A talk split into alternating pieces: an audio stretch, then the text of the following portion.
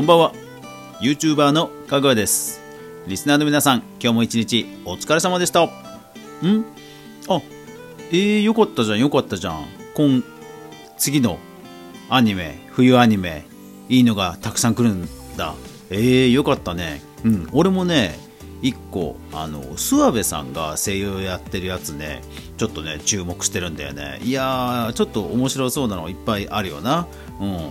で新しいのが来たってことではほら今日フォートナイトアップデート来たから今日はその話をしようかな。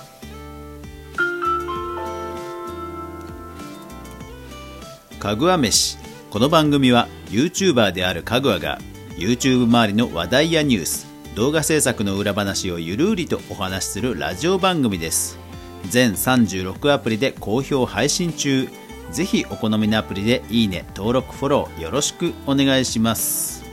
はい、えー今日フォートナイトのアップデートが来ましたバージョン15.10ということでえーっと結構ねクリエイティブ周りも変化があったんですよね。うん、なので今日は、えー公式アップデートのリリースを見ながら、えーあーだこうだ話していきたいと思います。えっと公式サイト。クリエイティブアップデート15.10と、まあ、バトルの方もね武器が新武器が搭載されたりとか。で、えー後半になんかイベントがあるらしくそれに向けた、えーアップデートなので後半もね楽しみにしてください。的なねちょっと伏線を交えたアップデートがあって。なんか最近のアップデート本当余裕があっていい感じですよね。なんかあのシーズン4みたいでこうバタバタバタバタ文句があの出てくるとかそういうんじゃなくて最近はうんなんか計画的になってていい感じですよね。でクリエイティブも久しぶりにいろんなアップデートが来てましたんでこの公式リリースもちょっと賑やかになってました。まずはねえっ、とスポーンですね。プレイヤースポーン。これまでは建築資材の上にしか置けなかった、えープレイヤーがね出てくる場所。それが、えー小道具化されたということですね。まあこれについてはあれですよねあの建築資材が小道具化できるようになったことの影響かなと思います、えっと、建築資材が小道具化できるようになったことで、まあ、建築が、ね、架空のグリッドに固定されてえ固定して置かずに済むようになった。で大きさも自由な大きさでできるようになった。ですからデザインの幅が広がって本当に綺麗なデザインされたマップが増えましたよね。でもそうすると、えそのスポーンがね、え置けないという弊害がおそらくあったと思うんですよね。結局スポーンを置くためにはこういう部屋の形にしなくちゃいけないという縛りがあったわけですよね。で今回小道具化されたことでいろんな場所に置けるようになったので、まあ、これでまた自由度が上がったかなと思います。でそれに合わせてなんかプレイヤー参照スポーンっていうのが出てきましたね。ちょっとこれは僕もどういう挙動をするのかよくわからないんですがプレイヤー参照の仕掛け。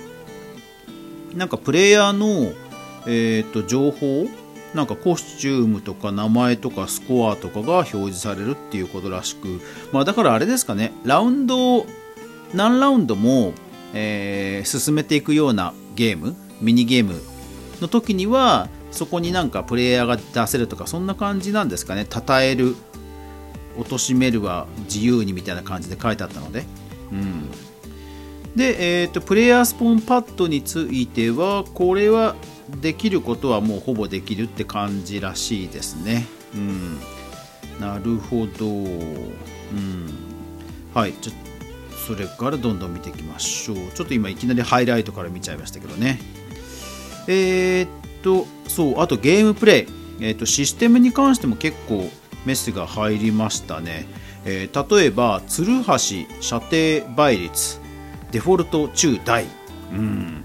単純にツルハシだけの バトルマップとか作ってみたい。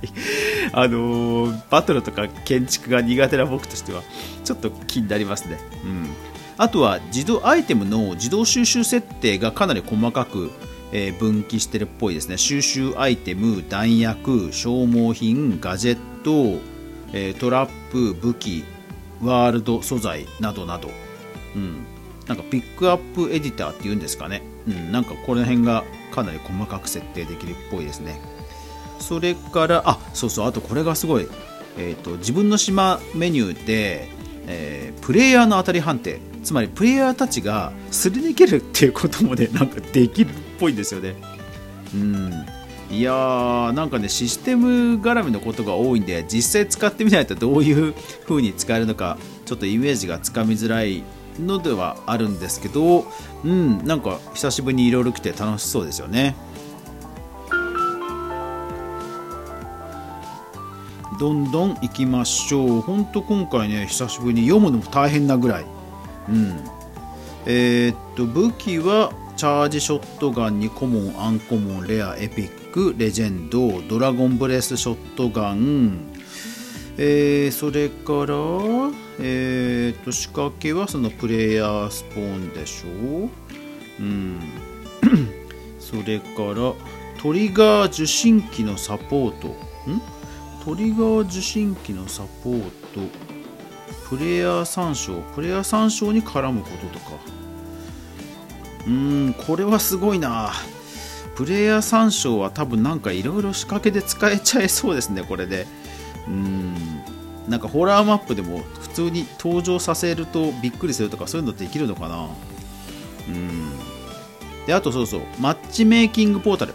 マッチメイキングポータルがえー、アートプロンプトとして有効にするはいいいえ。これがつきましたね。だからあの単純に島移動をさせるのではなくて、えー、単純に本当ビジュアルとして、えー、置けるようになると。だからまあ一方でねそのために1個島を作んなきゃいけないっていうのはあるんでしょうけどうん、これはなんか面白そうですね、まあ、まさか画像の読み込みとかできるわけじゃないよね。うん、あのー、100T のあのキャンペーンサイトはね画像読み込みできたっぽいですけど画像読み込みまでできたらねあつ森のマイデザインっぽく、ね、いろんなことができそうですけどね。さすがにそれはできないよね。ちょっとまだ試してないんで分かんないですけど。であと何気にダメージボリュームが、えー、設定が増えて、えー、ただチームに影響を与えるとかクラスに影響を与えるとか結構ねかなり細かいクロート的な内容が多いのかな。であとビルボードね。ビルボード初期設定オプションの変更をしましたと。うーん。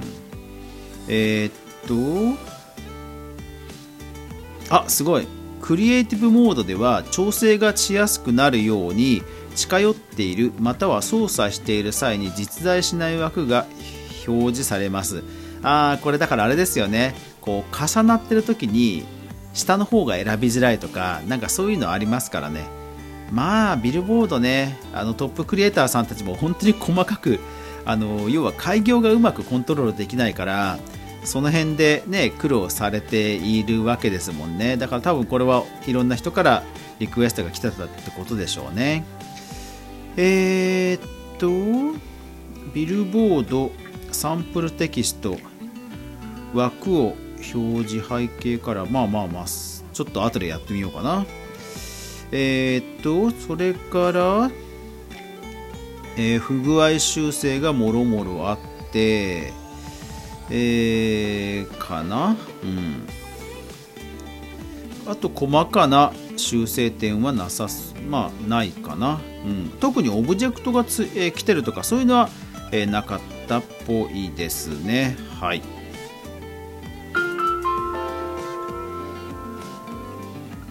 えー、と今、あのー、公式リリースをね見たばっかりなので、まあ、実際にはこれからチェックしてみたいと思います。ただまあゲームとかシステムに絡むことが多いんで、ね、実際設定してみて、えー、さらにプレイしてみてっていう検証があの しなくちゃいけないものがかなり多いので、うん、なかなか骨が折れそうなアップデートですね。でもただまあうん久しぶりに大型に来たなって感じですね。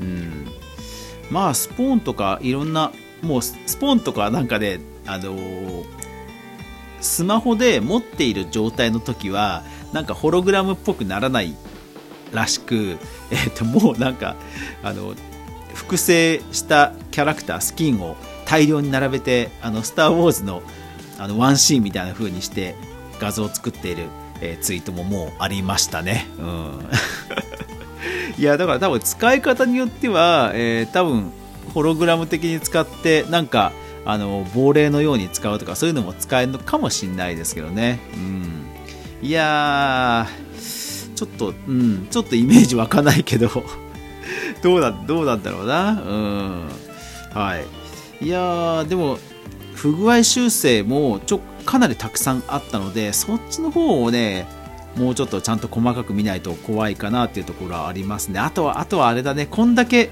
こんだけ新しいことが来ているので多分今まで動いていたことが動かなくなる。